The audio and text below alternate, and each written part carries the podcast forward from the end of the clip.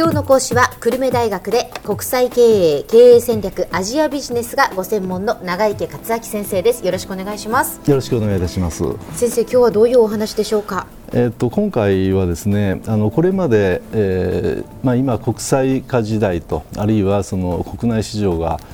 少子高齢化になって人口が減り始めているということで日本の場合は、まあ、市場これから大きな成長がなかなか期待できないということで、えー、これからその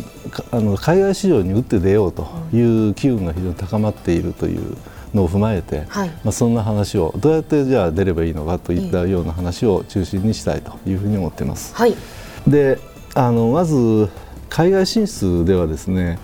何をはっきり決めていくべきなのかという問題が出てきますよね。でそこでその自分の企業は何のためにこの国に進出するのか、うん、そしてまたどのどのようなビジネスをどういう形で展開していくのかこういったその目標設定を明確にすることが非常にまず重要になってきますよね。はい、で次にですねその目標設定に関連してまあ、やっぱり最低でも3か月とか4か月程度、まあ、現地にスタッフを派遣してですねそして調査を市場の調査を行ってその調査に基づいたビジネスプランを立てるというそういった事前調査、うん、でこういったものを専門用語で feasibility study と、うん、妥当性チェックというんですけれども、うん、それを確かめるための事前のその可能性チェックというものをきちんと取り組む必要があるわけですね。でそこであの海外市場進出の前の市場調査のポイントとしてはあの重要なことはまず明確な目標を設定するということですね。そして進出する理由を決めるということがまず大変必要になってきます、はい、そしてまたその現地の市場調査にあたっては情報収集をどうやってやるかそしてそれをどう分析するかそして問題点をどうやってその抽出引っ張り出していくか見出していくかこれをきちんと行わないといけないですね。はい、でその際まあ、いわゆる経験だとか勘だとかあるいは人の話などに頼るのではなくて、うん、やっぱりビジネスっていうのは一つのサイエンスだと科学だということであのきちんとできるだけ科学的に客観的な分析を行うということがですね要するにビジネスの成功確率を高めるポイントになるというわけですね。はい、それでまあちょっと私のプライベートなことになりますけどあの私はその昔総合電機メーカーの東芝でいわゆる戦略企画マンとして、まあ、として課長クラスの頃にですね海外で実際にこういった調査プロジェクトに携わってきました、えー、具体的にはアメリカではカラーテレビだとかあるいはノートパソコンとかあるいは輻射機とか自動車電話とかあるいは普通の電話交換機だとかこういったようなものの調査とかあるいはイギリスとかドイツとかフランスとかイタリアでは輻射機について現地に行って3か月とか4か月とか半年ぐらい行って調査をしてきたわけですね。事前調査っていうことですか、はい、そうですでまあ、そその後ですねそういった先進国が最初皮切りだったんだけれども、まあ、1985年のいわゆるプラザ合意あの急速な円高がえー、起こりました世界的にね。はい、でいうことで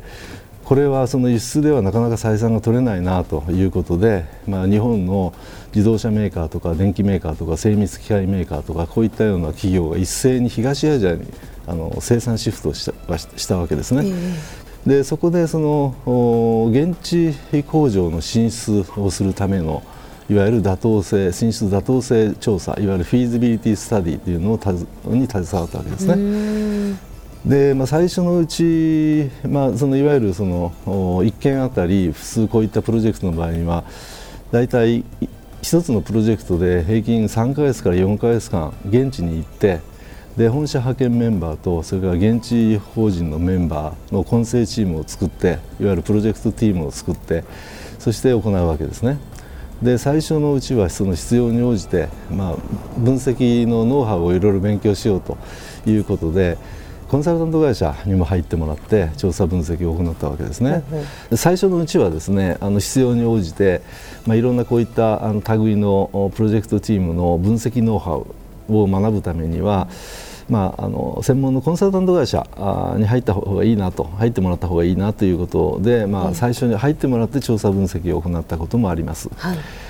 で東芝のケースで私が携わった時にはですねあのアメリカのボストンコンサルタントグループまあ、略して BCG って言いますけれどもだとかマッキンゼーカンパニーマッキンゼーですねこういったような、まあ、世界的に有名なあのコンサルティング会社と組んでやったこともあります。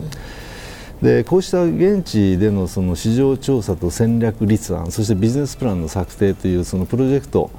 のその全体のまとめ役責任者については、まあ、いろんなケースがあるわけですけれども、えーまあ、東京の本社の事業部門の責任者がそのプロジェクトリーダーを務めたりあるいはその事業部長とかあるいは現地の現地法人の社長だとかあるいはそのディビジョンの現地人の部長事業部長とかいろんなそういったプロジェクトあの人人がプロジェクトリーダーとして、えー、調査を行うというケースもありました。はいでそのプロジェクト海外プロジェクトのこういったもののおかげでですね、まあ、東芝は海外で大変強力な地位を獲得することができまして、あの論理的な調査を通じて戦略計画 strategic business plan というのがありまして、まあ、そういうものを作ってそして実行する implementation を行うということでプロジェクト終了後、まあ、数年すると複写機ではまあシェアが3倍ぐらい上昇しましてまあ、キャノンキャノンがトップだったんですけどキャノンに次いで、えー、2, 位グループの一角になりましたしそれからノートパソコンでは一時世界トップに躍り出たこともありました。はいでこうしたその進出前の事前市場調査や計画作りはまあ、最近聞いたところではですね今もやはり各社ともに現地と当時と同じような方法で現地の製造製品市場分析や実行計画立案をやっているようですね。なのであのやはりあの経験とか勘とかあるいは同業他社が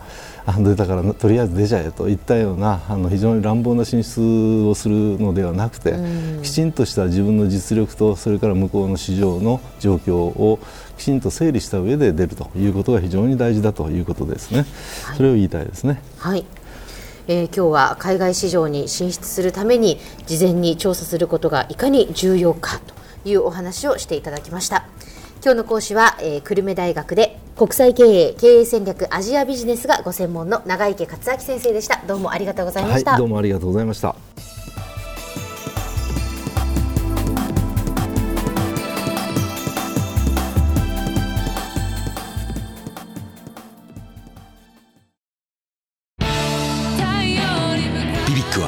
九州で生まれ九州の人たちに光を届けています九州のお客様が光り輝くようにそれが QTnet の変わらない思いです。